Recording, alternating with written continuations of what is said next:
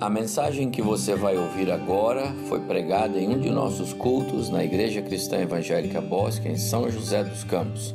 Ouça atentamente e coloque em prática os ensinos bíblicos nela. Agora eu quero convidar os irmãos para que tomem as suas Bíblias e abram no livro de Josué. Josué capítulo 24, uma passagem muito conhecida e bastante apropriada para o nosso tema nesta noite. Josué capítulo 24. Eu vou ler alguns versos e vou indicando à medida que for lendo o texto para os amados irmãos. Josué capítulo 24. Então Josué reuniu as tribos, as famílias de Israel em Siquém. Convocou também os líderes, os chefes, os juízes e os oficiais de Israel, e todos vieram e se apresentaram diante de Deus. Josué disse ao povo: Assim diz o Senhor, o Deus de Israel. Muito tempo atrás, seus antepassados, incluindo Terá, pai de Abraão e Naor, viviam além do rio Eufrates e serviam outros deuses. Mas eu tirei seu antepassado Abraão da terra além do Eufrates e o conduzi a esta terra de Canaã. Dei-lhe muitos descendentes por meio de seu filho Isaque. A Isaque dei Jacó e Esaú. Portanto, temam o Senhor e sirvam-no de todo o coração. Lancem fora os deuses estranhos que os seus antepassados serviam quando viviam além do Eufrates e no Egito. Sirvam somente ao Senhor. Mas, se vocês se recusarem a servir ao Senhor, então escolham uh, hoje a quem servirão. Se aos deuses aos quais seus antepassados serviam, além do Eufrates, ou aos deuses dos amorreus, em cuja terra vocês habitam. Quanto a mim, eu e a minha família serviremos ao Senhor.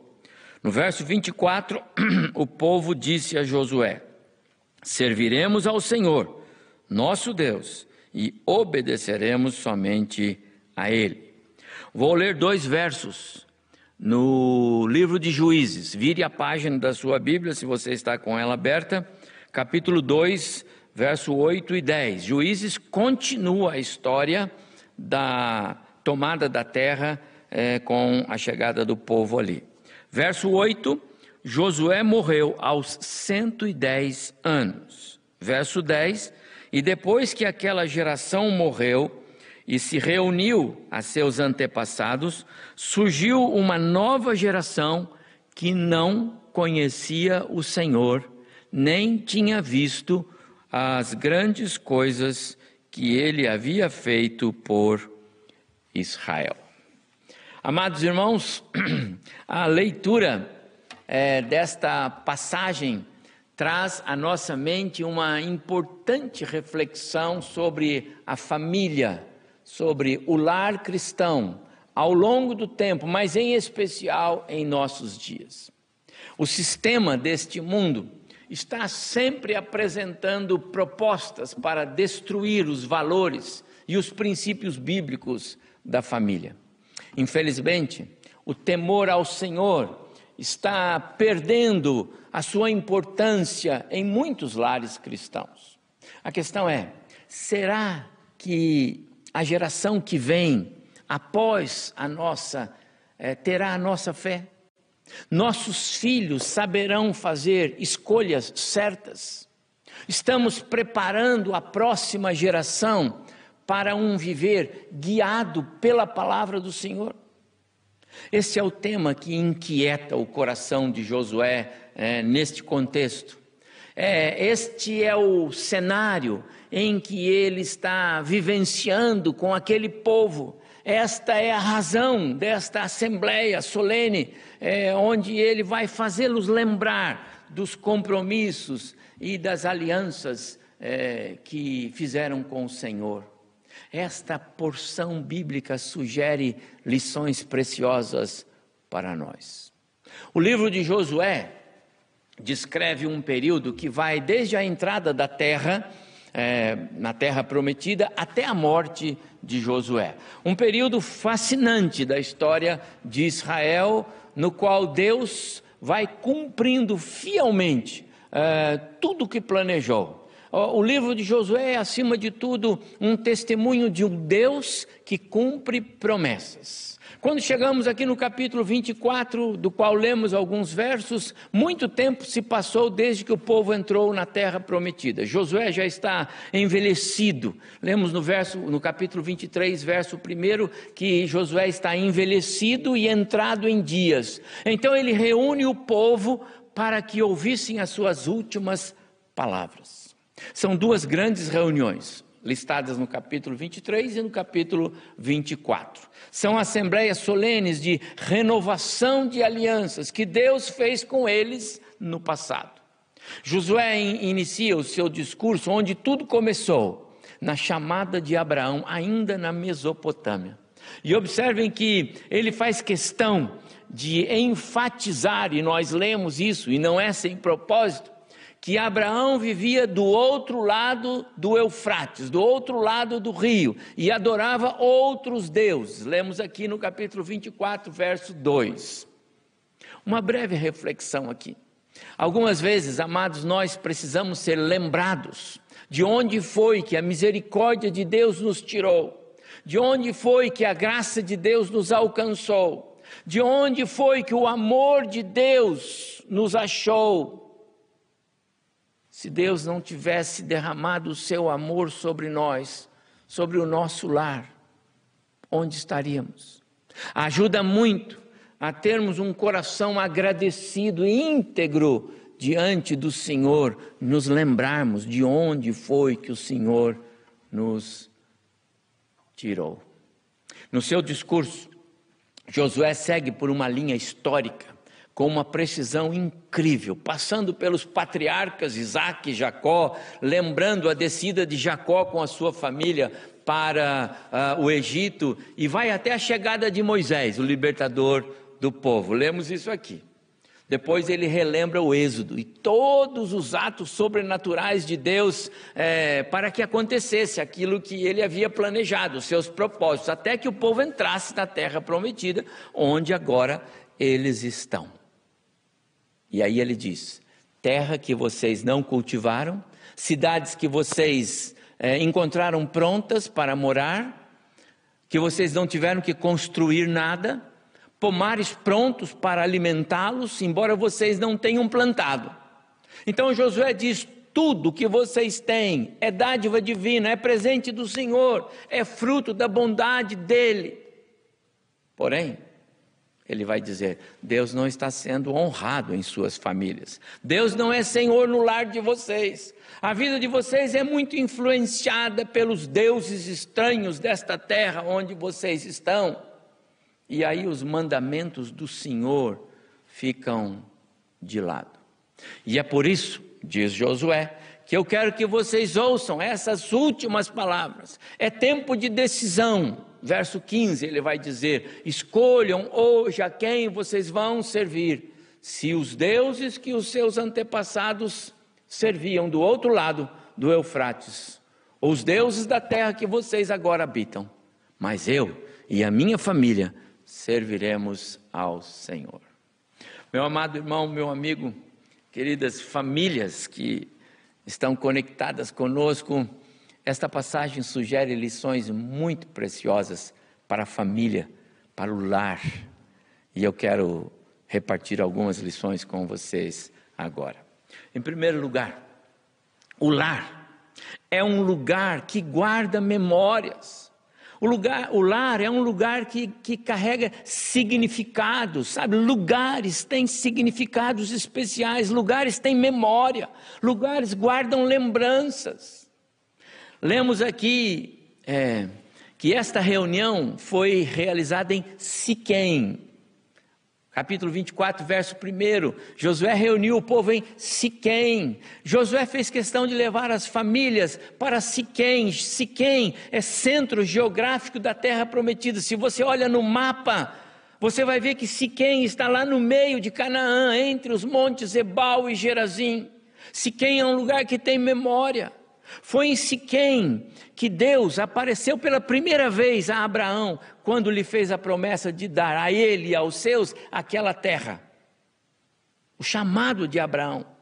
Foi em Siquém que Abraão edificou o primeiro altar ao Senhor. Foi em Siquém que Jacó, mais tarde, é, consagrou a sua família é, depois daquele triste episódio é, por causa do abuso contra Diná. Siquém é, é lugar de arrependimento e avivamento espiritual, porque o Senhor preservou Jacó e sua família naquele lugar. Foi em Siquém que Josué, depois da vitória sobre Ai, edificou um altar, e nós vemos isso aqui no próprio livro de Josué, capítulo 8. Amados irmãos, Siquém é mesmo lugar especial, lugar de memórias, lugar separado pelo Senhor. Memórias que não podem ser esquecidas. Entende agora por que esta reunião é em Siquém?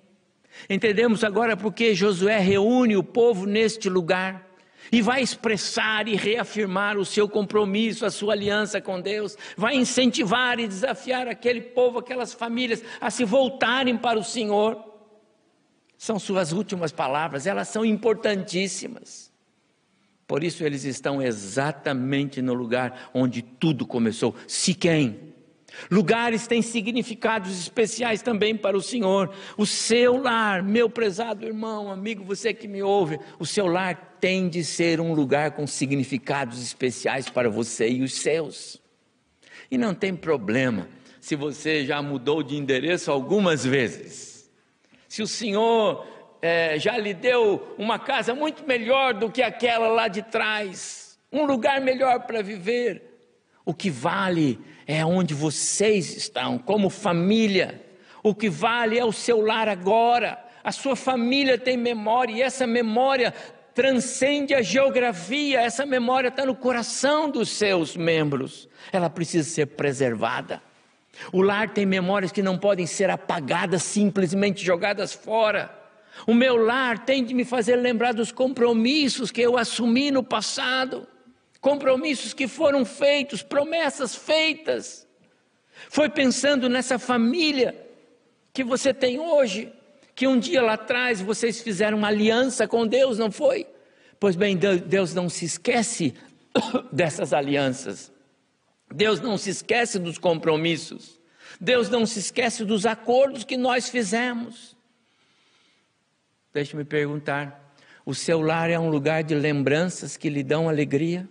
É prazeroso olhar para trás e trazer à memória as alianças e os acordos que vocês fizeram? Talvez você precise voltar a Siquém. Sempre é tempo de voltar a Siquém e renovar alianças. Pense nisso. Em segundo lugar, o lar é um lugar para vivermos o novo de Deus. Novo contrasta com o que deveria ter ficado do outro lado do rio. Percebeu que Josué repete algumas vezes esta expressão do outro lado do rio, indicando que foi de lá que Deus tirou Abraão e os seus antepassados. Isto porque do outro lado do rio eles serviam outros deuses, os valores eram outros, e Deus os tirou de lá para que eles pudessem viver uma nova experiência de vida, viver o novo de Deus. A sua segunda carta aos Coríntios, capítulo 5, verso 17, Paulo diz: Se alguém está em Cristo, nova criatura é. As coisas antigas já passaram, agora tudo é novo. O lar cristão precisa ser um lugar onde as marcas da velha vida, da velha natureza, não sejam vistas. Lugar onde não haja espaço para a vida sem o temor de Deus. Lugar onde os valores do mundo, que são os deuses estranhos do outro lado do Eufrates, não causem nenhuma influência. Esses deuses muitas vezes estão dentro de nós. Sabe quais são esses deuses? Eu tenho os meus direitos. Eu tenho o direito de ser feliz. Eu não abro mão do meu jeito de ser. Não vou perdoar. Amados, esses deuses estranhos não podem estar no nosso meio, no meio do lar cristão. Josué então os desafia a viverem um novo de Deus, ao invés de darem ouvidos aos deuses do outro lado do rio. E eu pergunto: será que temos vivido o novo de Deus em nossos lares? Nossa família vive o novo de Deus? Ou o sistema deste mundo tem nos influenciado? Talvez precisemos revisitar Siquém e jogar fora os deuses estranhos que ainda carregamos dentro dos nossos corações e buscarmos o novo de Deus. Em terceiro lugar, o lar é um lugar onde memórias aprendidas devem ser compartilhadas, devem ser transmitidas. Com certeza era isso que Josué tinha em mente quando ele declarou: Eu e a minha casa serviremos ao Senhor. Que triste. A leitura que fizemos em Juízes capítulo 2, verso 8 e 9. 8 e 10, perdão. Que triste esta leitura. Eu vou ler novamente só esses dois versos, o verso 8 e o verso 10 é, aqui. Sabe por quê, amados irmãos? Porque rapidamente ah, o povo esqueceu ah, a mensagem que Deus havia passado. Josué, servo de Num, morreu aos 110 anos. Depois que aquela geração passou, surgiu uma nova geração que não conhecia o Senhor. As memórias aprendidas não foram compartilhadas. O temor a Deus não foi transmitido pelos pais aos seus filhos, nem os filhos aos seus filhos, nem os filhos dos filhos aos seus filhos. E como consequência, os mandamentos do Senhor foram ignorados nas gerações futuras. Estão lembrados do Salmo 78? Não escondamos é, as verdades bíblicas dos nossos filhos. Contemos a eles os grandes e gloriosos feitos que o Senhor Deus tem feito, o seu poder e as suas maravilhas. Quantas vezes, amados irmãos, agimos como aqueles israelitas nos dias da tomada de Canaã. Estavam tão ocupados com as conquistas e tão envolvidos pelo ambiente dos seus dias que não tiveram tempo para transmitir a fé, o temor a Deus aos seus filhos. Creio que essa síndrome ainda adoece famílias que estão ocupadas demais com a, as tarefas diárias, ocupadas demais com as disputas sociais, agendas cheias, envolvidas demais pelos cuidados desta vida, ocupadas até mesmo com algumas atividades é, nas suas igrejas, mas algumas vezes desatentas com a transmissão dos princípios e dos valores de fé no lar aos filhos. E sabe, não é preciso ser professor de Bíblia em casa. Não é necessário estabelecer um currículo de aulas de teologia em casa. O exemplo é de grande valor. A nossa postura, a forma como agimos, fala mais alto. Será que os membros da nossa família veem as marcas do temor de Deus em nós? Será que a comunicação segura e inegociável de valores cristãos, em especial de princípios bíblicos, está moldando a vida do meu lar?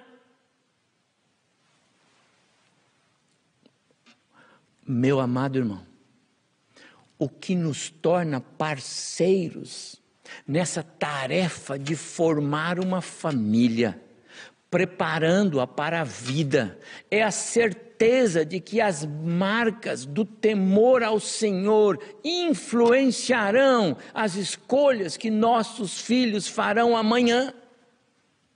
A pergunta é: eles estão sendo influenciados? Estamos transmitindo a eles com segurança os valores da fé? Eles veem essa segurança em nós. Nossos filhos terão a nossa fé amanhã. E em quarto e último lugar, eu aprendo com esta passagem que o lar é um lugar onde constantemente somos lembrados da fidelidade do Senhor em cuidar de nós. No verso 17 do capítulo 24, lemos que em Siquém, e eu já disse aqui, Siquém é o nosso lar.